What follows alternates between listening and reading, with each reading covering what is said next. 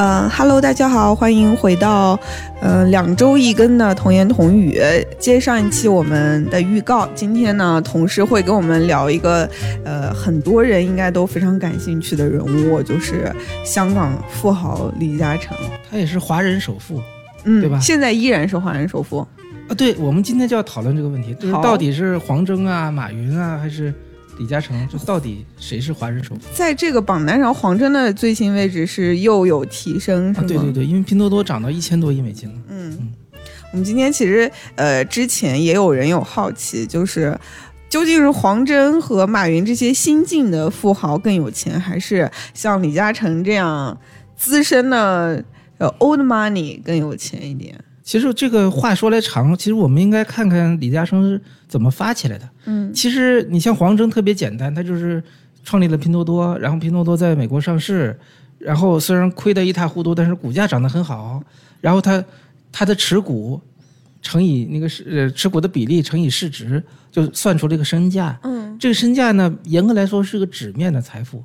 对吧？万万一跌了，万一他像瑞幸那样嘎嘣儿退市了，那他身价就灰飞烟灭了。所以说，回头我们会讨论一下，就是呃，李嘉诚到底有多有钱，嗯呃而不是说那个持有上市公司的股票的那个市值。嗯嗯所以说这个榜单上面身家其实是一个很虚的概念。嗯，就是你你身家后你名字后面的这个金额这个数字，其实并不代表你有多少钱。对，对，但反而是像李嘉诚这样，我们可能知道他持有的这种房地产，就是比较比较这个实打实的财富，一会。他那有一个东西叫叫说 EBIT，哦呃，EBITDA 就是息税前利润，就是说嗯他持有公司这个息税前的利润是多少？嗯，这个是实打实的。对，好同时，也是在虎嗅站内写过了很多李嘉诚的稿子。有兴趣的听众，大家可以配合同事之前的稿子一起来收听咱们今天的节目。呃，我觉得可以，我们更深度的聊一下李嘉诚，就是这个人和香港，就是他在他是怎么在香港发家的这个历史。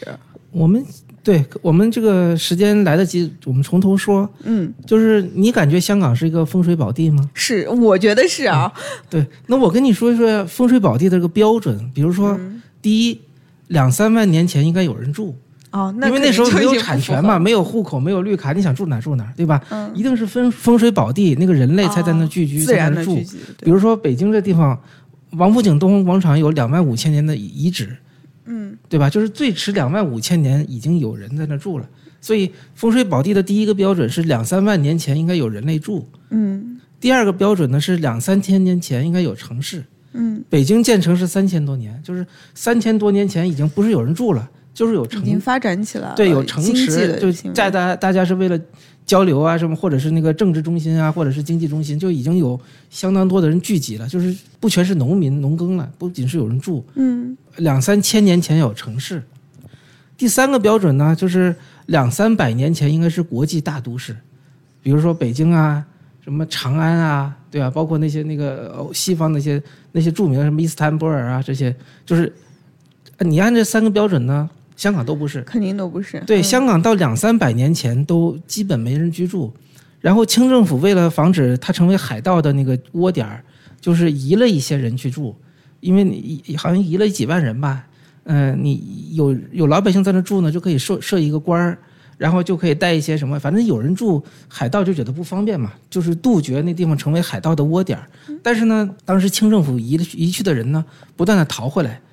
就是他的这个肯定土地的资自然源条件并不好，嗯所以大家就拼命往回逃。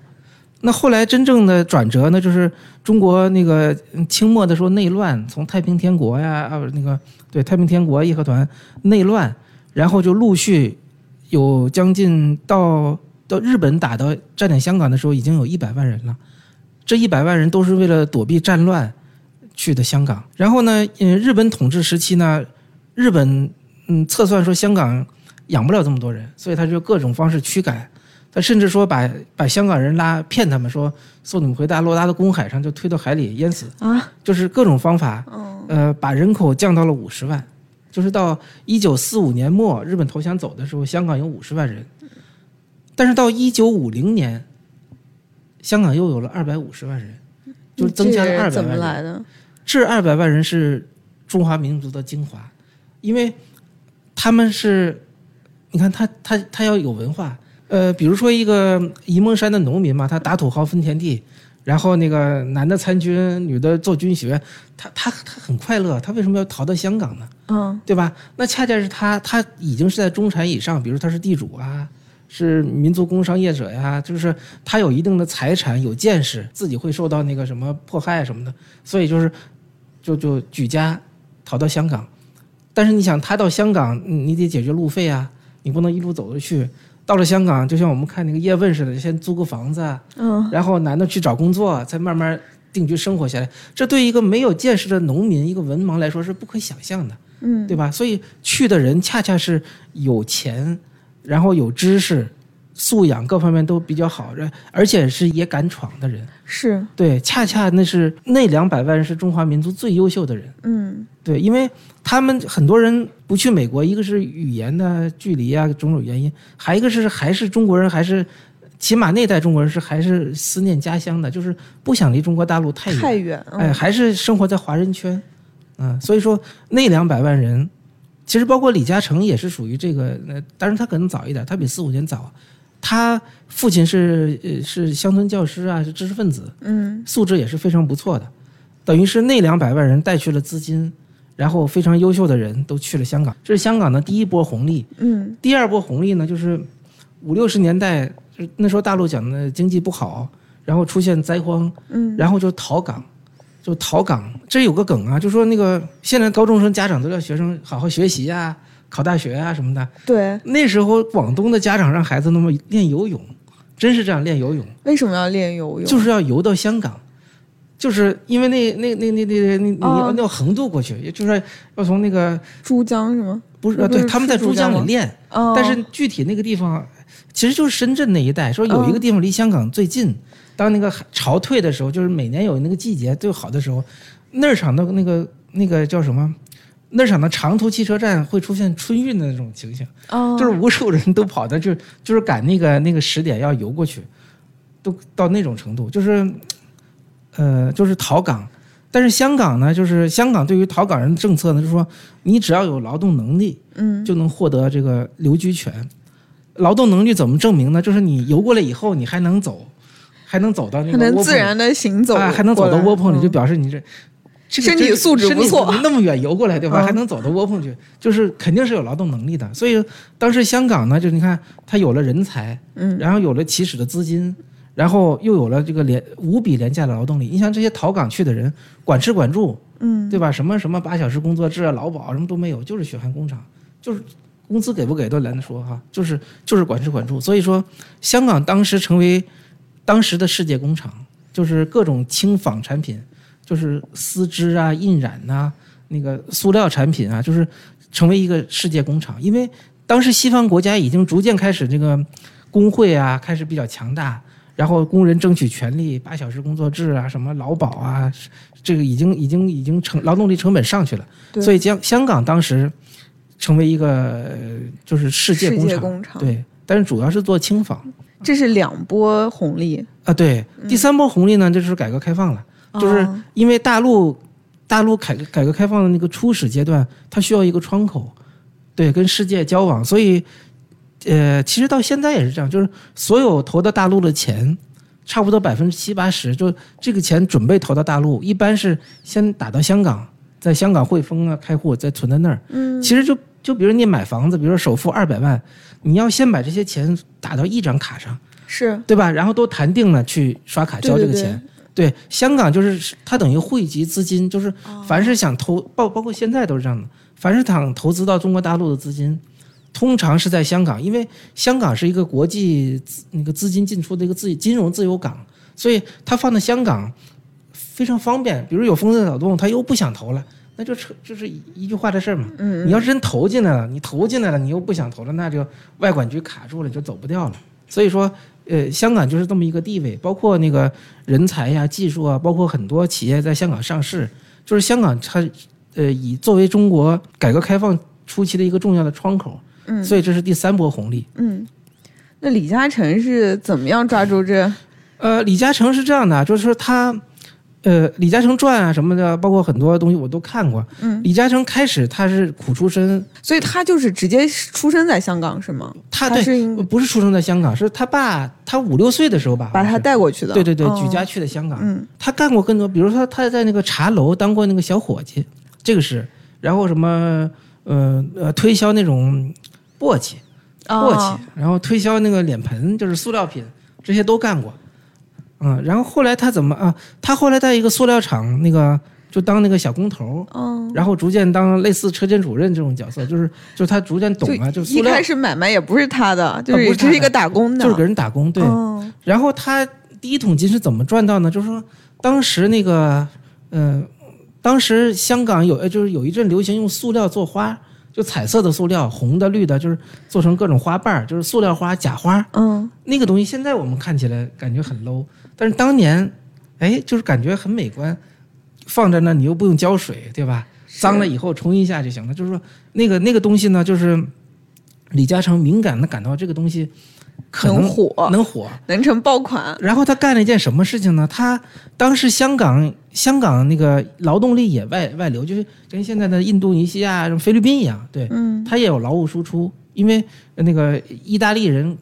嗯成本可能也贵吧，或者意大利人有点懒什么的，就是香港有人到意大利打工，啊李嘉诚就混着就一起去，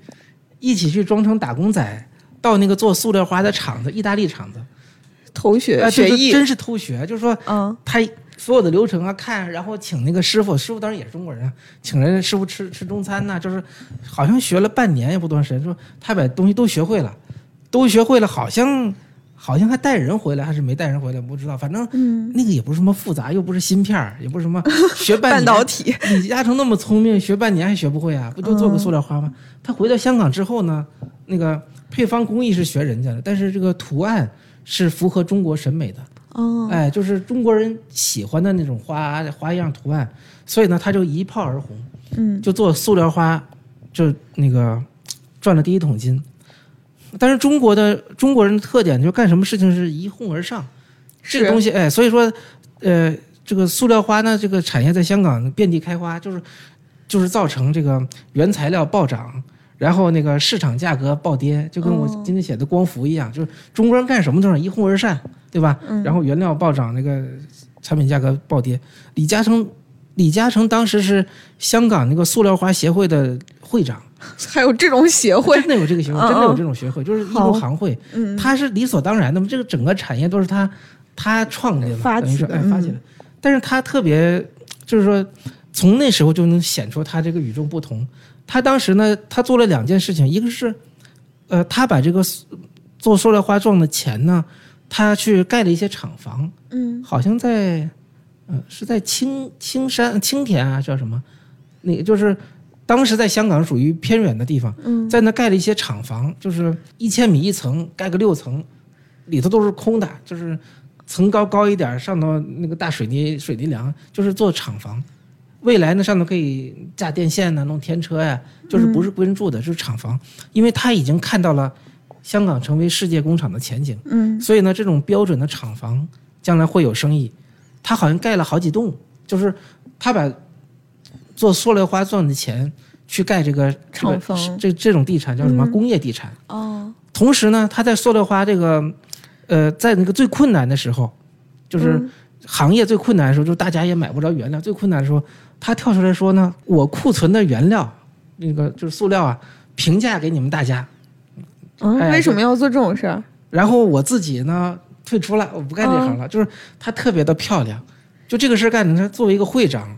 就是说，漂亮转身，就是他其实一直是这个，就不赚最后一个铜板儿。他感觉这个行业已经这样了，那么多人做这个破塑料花，又没有什么核心技术，嗯对吧？你不就是拿着塑料原料放在模子里，然后使染上颜色红的绿的，这个没有什么核心技术，没得可做的。所以说，你看就他漂亮的退出了这个行业，所有的人都说这个李会长真是真是大仁大义，深明大义，对，深明大义，然后也不跟我们争了，还把原料都评价的那么宝贵的原料，对吧？评价给我们，这是李嘉诚第一第一步，就是做工业地产。下一步呢，就是嗯，香港成为世界工厂以后，下一步这些商业呀，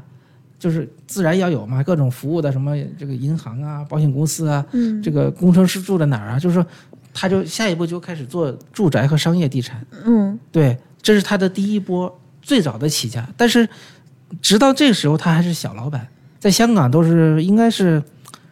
只能算是新锐，啊都都谈不上大老板啊、他第二次机会怎么抓到呢？就是英资想撤，啊就是对快回归的时候是吗？不是回归，就是很早的时候英资就想撤，因为他们觉得在香港也没什么做头了嘛，就是英国那些什么太古啊，就是他们颐和洋行，就是那些以前香港完全是英资，对吧？完全是英资的天下，就是大公司都是英国里头都是英国高管，香港人只能当非常低的那个职位。就是说，但是到那个到可能到六六七十年代吧，英资就准备想撤，嗯，就是撤掉以后，在英国再找投资机会啊什么，就是要撤。他等于抓住了这个机会，他特别善于运作，嗯。哎，就是怎么跟英国人谈，怎么疏通上层的关系，然后怎么跟这个同辈，就是同同样的香港老板怎么争，那个是是最显他那个商业天才的，就是怎么样谈这个事情，就是呃，就是山穷水复疑无路，就你看这个戏这个东西没你的戏是吧？他就能嗯、呃左拐右拐，左拐右拐，然后冲破重重障碍，然后最终这个这个花落他家，对。嗯所以说英资退的时候，他那个包括现在什么后来的合记啊什么的，都是那时候他收购的，对，等于那时候他等于接盘英国那个产业发了一大笔，那个时候就隐然已经是香港一线一线企业家了，嗯，对，所以是我现在总结一下，第一阶段是不赚最后一个铜板，然后，然后到现在就是他出色的这个谈判能力，是谈判斡旋的能力，审时度势，对，然后从英资的手里一就一跃从一个新锐富新，对对对，这个就是心腹吧，变成了一个一线的，一线的对，而且他某种也那个也被视为，那就开始有一点被视为领袖了，因为中国人毕竟还是有这种感觉嘛，说英资撤了，对吧？那以后香港的天下就是华资，那那这个在接接盘英资的这里头占占很多份额或者很出风头的人，自然就会被视为视为是领袖，对吧？他就已经有一些领袖的风范了。然后第三个机会呢，就是这个大陆改革开放，当时香港那个中国大陆主要的招商引资的目标就是香港，因为感觉美国够不着，他也不信我们，对吧？您这欧洲更不说了，所以那些各个层面，从国家级到什么省啊、地方，经常请香港老板来来考察融资环境，哎，想让投资。嗯这个李嘉诚也就是，呃，非常给面子，一请就来。但是李嘉诚呢不投钱，他嗯不投钱。你看他非常聪明，因为当时整个大陆的这个这个整个这个经济啊，这个结构啊，还是处于计划经济，包括老百姓，包括官员对对外商的看法都是非常负面，就是你们来是来骗钱的吧？你们都不是好东西，就是整个就是外部环境互相都在试探，感觉，呃对，整个就是不成熟。嗯，整个都是不成熟。包括你其实当时北京最早的一个你很著名的叫长城饭店，啊长城饭店是北京第一个五星饭店。那我们跟沈建白投的，我们跟沈建白提的条件就是说，过几年，过多少多少年，比如十年还是五年，你得把长城饭店这个无偿的献给国家，就是你你来建长城饭店，对吧？你赚钱赚几年钱，这这个你是资本家。嗯对吧？你你你不能让你资本家那个一直在这儿赚钱所以你赚几年钱赚够了，你得把长城饭店退给中国，退给国家，啊他同意了，同意了，你不同意就甭干。哦，对，是所以说当时就是这么一种环境，所以李嘉诚聪明在那，说他不投，投了他肯定是收益就是惹一肚子气啊，被人这指责为什么黑心资本家，然后还赚不着钱。嗯但是他不投呢，他不投钱，他捐钱。嗯但是捐钱是小钱，比如说，哎，这个地方医院太破了啊，捐十万，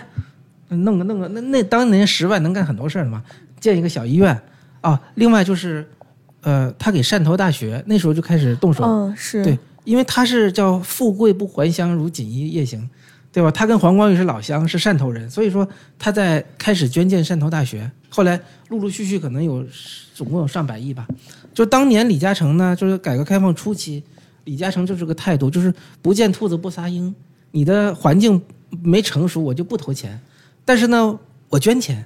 捐钱反而更能买好，因为嗯那个我们党就会觉得，哎呀，这个真是爱国爱国爱国资本家。你看，是，你投钱你是想赚钱，对吧？嗯我不感谢你，你捐钱，你捐钱，你这个觉悟太高。所以这个又是显示他聪明之处，对吧？对，其实捐的那些钱就是小钱嘛，就你投资可能投好几个亿，然后弄不好赔了。嗯，你捐钱，这这这这捐十万，那捐二十万，大家都哎呀，这李老板真是爱国资本家啊，这嗯对吧？他等一直维持，一直到九二年邓小平南巡之后，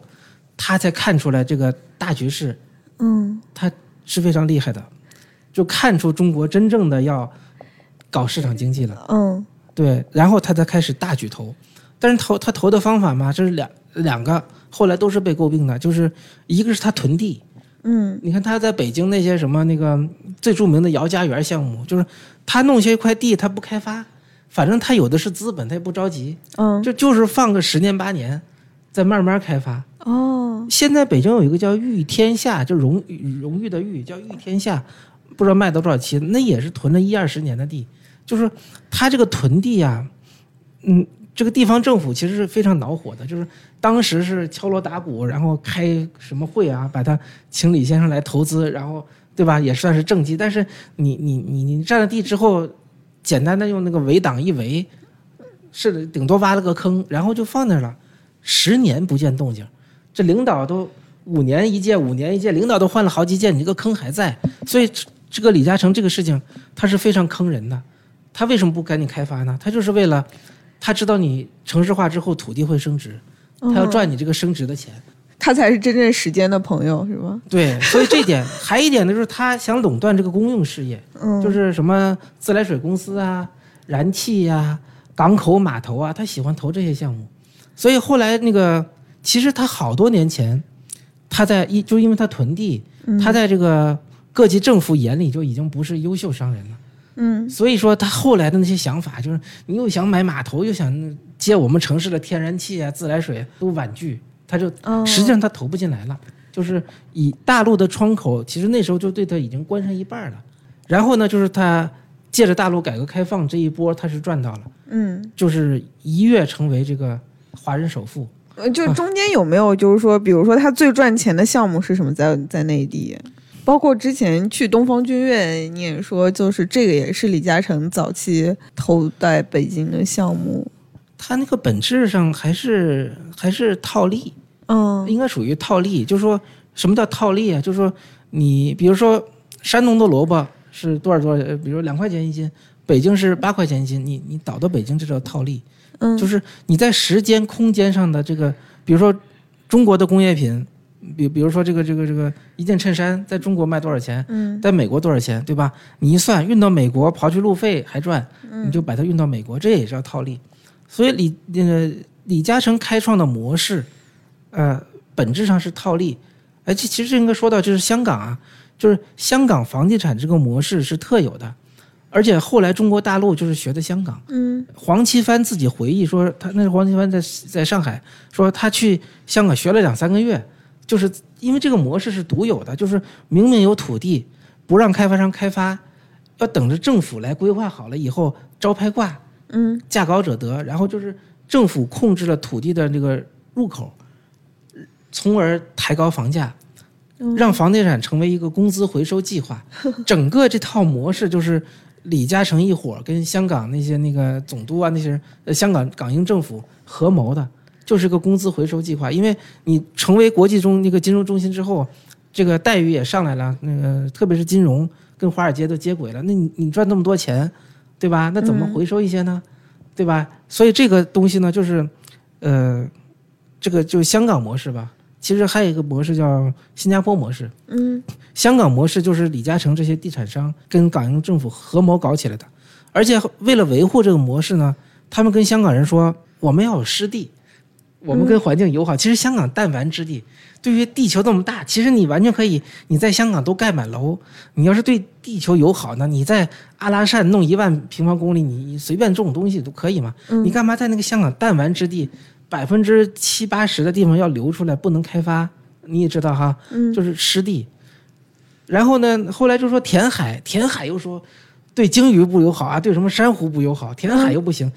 就是这各种那个奇奇葩的说辞，包括那个谁董建华上来说有个计划嘛，是八万套也不多少，就是他要盖房子，多盖房子，盖那个相当于我们两线房啊、廉租房，改善这香港，然后大家那那些人那个背后的利益集团又把这个搅黄，刚好是金融危机，刚好金融危机，那个港府钱又又不够，嗯。董建华后来也下台了，这个这个什么这个八万套房的计划也没实现，就是说这帮人一直是为了自己的利益，这个以各种卑鄙的手段来抬高香港的房价。哦。嗯他们把这套东西呢又传染给了中国大陆，就是我们这个模式前期的模式，这个是学习就是学香港的，就是政府把土地的开发权都都垄断了，然后你一定通过招拍挂，我我我把土地的性质从这个嗯原来不管什么是坡地啊、农地啊什么的，变为商品房的使用，你才能盖商品房卖。我如果是性质是工业用地，那你就只能做工业。嗯等于是这中间有个套利，就是当这个地，比如说楼面地价是十十块钱的时候，它是一个报废坡地，但是你变成商品房，可能楼面地价就一万，哦盖好房子两万一平米，就中间这个东西不是因为开发商创造了任何东西，哦对吧？你没有发明，没有创造，没有社会技术手段也全部没有，嗯。只是说这个这也是一种套利，就是从这个闲置的农地啊、报废坡地啊、什么什么各种，呃变成了商品房用地。嗯。对他做的的本质上是套利，所以说李嘉诚这些开发商，包括现在的碧桂园、恒大这些商，他没有给社会创造任何财富，就是完全没有社会贡献。嗯，对，只是改变了土地的性质来啊套利。对他只是参与了套利，嗯，然后分走了自己的一块蛋糕。嗯，他本身是没有贡献的。那这样来说，李嘉诚今天的身家的主要构成是什么？就这一块占多少了？现在？啊、这是李嘉诚也是大家批判的一个部分，就是说嗯他呃开发是一方面，他原来还有持有很多产业，呃，比如说北京东方广场，对啊，嗯他说他持有很多产业，但是后来呢，就是我们不是有篇文章很著名叫李嘉诚跑了吗？对，就是还有别让李嘉诚跑他把北京、上海呀、就是现在他在整个中国大陆就只剩东方广场一个持有的产业，项目是很多，嗯项目是边盖边卖嘛，那是卖房子、开发，但是真正你持有的这种产业，已经嗯嗯，整个中国大陆好像只剩东方广场了。他这个在大中华区减持资产，包括在香港也卖了不少这个物业。它主要是投资于欧洲，就是欧洲的从港口、码头、自来水、天然气，然后呃，其次是投资那个加拿大一个叫赫斯基的能源，呃能能源集团，然后投资零售业，呃电信，也就是我看了一下，到到我这资料是到二零一八年末，就是他投资的这些这些产业息税前的收那个利润是一年一千亿，哇，哎，这就是说为什么说他是真正的首富，就是说他什么都不干，这些产业自己在生钱，码头啊、自来水公司啊、天然气，英国好像是差不多四分之一的自来水是他家的，也不多少几分之一的天然气是他家的，港口码头都是这样的，就是说他已经不用做什么东西，这些东西自己产生的利润，包括零售，嗯。一年就有一千亿的利润，就是说他的后代什么都不用干，只要守着这摊儿，零售永远是需要的，码头永远是需要的，自自来水永远永远是是需要的，对，嗯。他的他的子女就是一年有一千亿的利润可以收，所以说这才才是真正的首富。嗯嗯，这个身家才是实打实的钱。对呀、就是你你一年能收一千亿利润呢，嗯，嗯，一天一天两三亿吧，你想象一下，一天一天挣两三亿的感觉。那他后来受诟病，包括就是有很多呃文章和作者都会去写，别让李嘉诚跑了，就是大家主要的嗯、呃观点是怎么样呢？其实就是取之于民，用之于民嘛，就是说你你通过房地产赚的这个钱，还是应该投资于中国大陆，嗯呃，包括香港。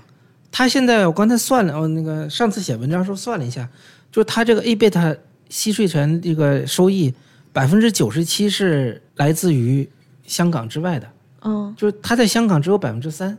整个盘子里头百分之九是中国大陆，就是他的这个整个收入，包括那个开发房地产的收入，百分之九是来自于中国大陆，百分之三来自于香港，嗯。其他的都来自于世界各地了。就是说，当他说他是一个香港香港公民的时候，他自称香港公民嘛，包括发那个黄台摘瓜的时候，落款什么香港公民李嘉诚，嗯。但是普通香港公民的所有的身价都在香港，房子啊、工作呀、一切都在香港，他只有百分之三的这个收益在香港，嗯，百分之九十七已经在世界各地了。所以大家想说，就是既然你百分之九十的钱来自于中国大陆，然后你最后，其实他现在开始投资，就是除了中国大陆之外的这些产业，那就是已经不就是英国嘛，英国、欧洲和那个北美，嗯。对。而且他的公司没有在美国上市，这是很有意思的。他两个孩子都在斯坦福上过学嘛，嗯，对，按理说他为什么不到美国上市呢？对吧？嗯就是美国其实对这个权贵的权贵资产阶级的还是比较严严厉的，所以说他他出头，他他他不到美国上，他在英国，比如说他在他在大陆囤地，就是开发这种囤地的开发是囤地式开发，地方政府很快就明白过味儿了，是吧？我我敲锣打鼓的欢迎你来，那三年你就挖了个坑，所以说这个就是他在那时候就已经是一二十年前吧，就已经开始坏招牌了，这是第一个。然后他当他想拿燃气项目，我记得是山东哪个城市，就是这个燃气改造，就家家通燃气这个这个项目其实也很肥的。后来你说那个王玉锁，就是那个奥新奥吧，总部在廊坊，就是后来很多民营企业拿到不少这种项目，但是地方政府就是我宁可给我们这些民营企业，就不给李嘉诚，等于上头有一种有一种默契，我不知道是成文还是不成文，就是说这种供应事业的项目，自来水啊、燃气啊，包括码头，他以前投过码头，好像盐田港什么的都有股份，后来好像也也逐渐就退了，就是已经那时候已经一直在就是不欢迎他了，只是他。呃，他这个这个是说起来，他他是非常会那个包装自己的，包括我们很多读者，对吧？我我在虎嗅如果发这个说李嘉诚不好的人，就跳着说李嘉诚多么的慈善呀，给汕头大学捐了一百亿还是两百亿，就是怎么怎么好，就是他还是善于包装的。然后呢，我们我们的态度就是说，既然有这么一个好的这个爱国资本家的形象，我们也没必要把它砸掉嘛，对吧？顶多是你要投这个东西，我不让你投；你要投码头，不是不是；你要投燃气，算了吧，算了吧，就是只能是这种态度。但是没有人公然就批评他，起码官方的声音是没有的。嗯嗯这边看到之前也是狄老师问的这个问题，就是之前同事也写过一篇一六年，呃，电能实业私有化失败，这就这件事情，当时同事下的已经有这个论断，就是说李嘉诚一一步一步开始走下神坛了。对李嘉诚这个人呢，就是他其实他这个人是非常非常不实在的。就是当时香港汇丰，就是汇丰银行，呃，在回归回归前后吧，汇丰银行叫迁册，就是把注册地改，原来注册总部注册在香港，汇丰要改，比如改成伦敦，就是这叫迁册。李嘉诚已经是汇丰的董事，华人在汇丰做董事是非常高的荣誉。就是比太平绅士啊，比什么爵士还高得多，因为汇丰是一个象征，是大英帝国这象征，本身也是非常国际声誉非常好的一个那个金融机构。然后你能当董事，这是非常非常高的一个一个一个地位。然后呢，他为了表示不同意汇丰的签册，他就辞了这个董事，就是坚决注册地不能改，就是当时的表态。然后后来他就一系列表态啊，不光是因为辞了汇丰董事，他后来在大陆拿到很多利益，嗯，对吧？包括东方广场，东方广场这个地方虽然占地不大，十万平米，但是是在王府井，寸土寸金。对，然后那个路口就是个麦当劳，而且是世界最大的面积最大的麦当劳。为了把北京第一个吗？是那个吗？不是第一个，但是最大，世界最大。当时为了请麦当劳走，因为我们后来观察呀，说长安街沿线开了很多麦当劳，嗯，没有一家肯德基，等于是其实就是说，求求你们，你说走吧，这个我们有用，这个长安街对吧？你你可以开，然后我们不批肯德基。你看，一般很多地方麦当劳、肯德基都是并开的，就是，肯德基如果考察地方可以，这个商圈成熟哎，就就就开个店。麦当劳一看你的考察过了是吧？啊肯定不错，我也开一个，就这样的。就是他们很多都是半生的，但是唯独在长安街沿线，我不知道现在怎么样啊。以前在长安街沿线只有麦当劳，没有肯德基。对，然后呢，那个呃东方广场呢，好像占了光就是它拆迁嘛，光涉及部级单位就有几十个。当时的民航、民民航的楼啊什么的，很多部级单位，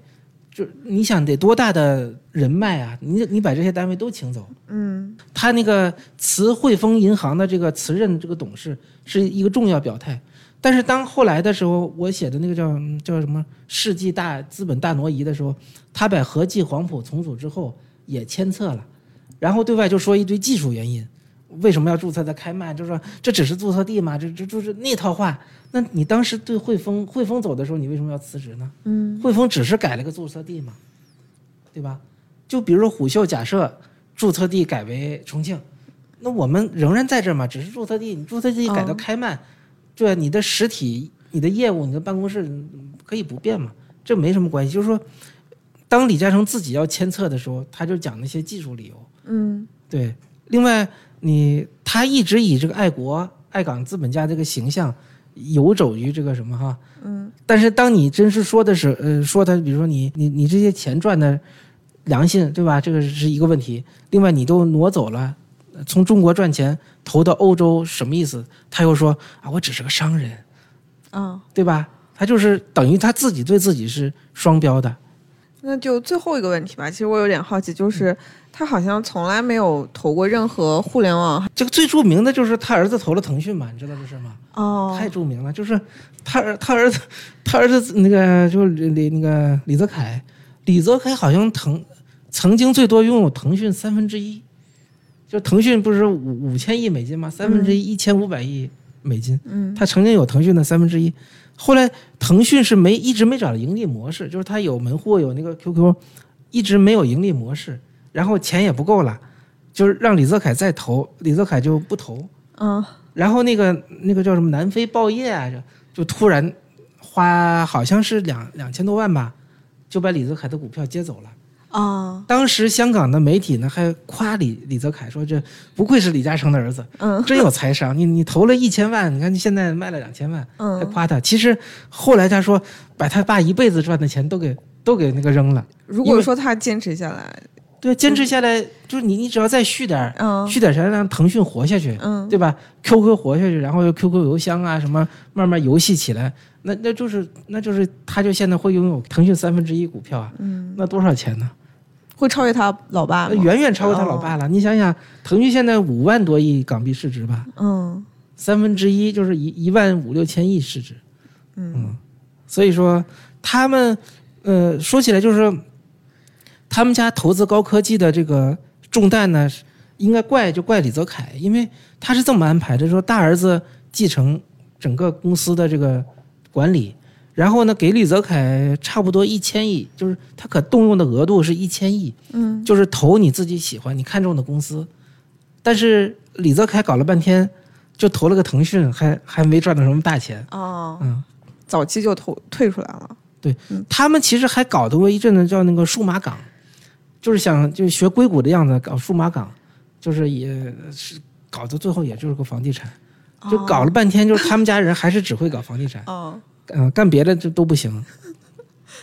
最后这个可能定调了。嗯，嗯，最后能有一个综合对李嘉诚这个人，包括他财富的一个评判。呃，李嘉诚他就是个成功的商人，嗯嗯、对他他是个成功的商人，但是呃，他不应该获得各种赞誉啊，这顶多对顶多不骂他就是过誉了，现在是啊不不，他他没有，他不配任何的誉。哦，对，就是你你只能你不能说很骂他什么的，他就是商人嘛。比如说我杀猪，我卖猪肉，对吧？我不卖假肉就完了。但你也不用你不用赞誉他，哎呀，你杀猪杀的真好啊！你是你不用说那个，他就是个商人，而且不配有任何的赞誉。好，然后那我们今天童言童语差不多就这样，然后我们到时候会在文稿里面附一些同事往往期就是写过李嘉诚不同阶段的一些文章。嗯，接下来我觉得这个话题可以预告一下吧，就是。李嘉诚的老乡，刚才那个同事也也提到了，李嘉诚老乡那个黄光裕最近也是假释出狱了，对，呃，可以同事早期就开始关注了吧，在商界的时候应该就写过他国美时光的一些稿子我。我做投行的时候，我们的团队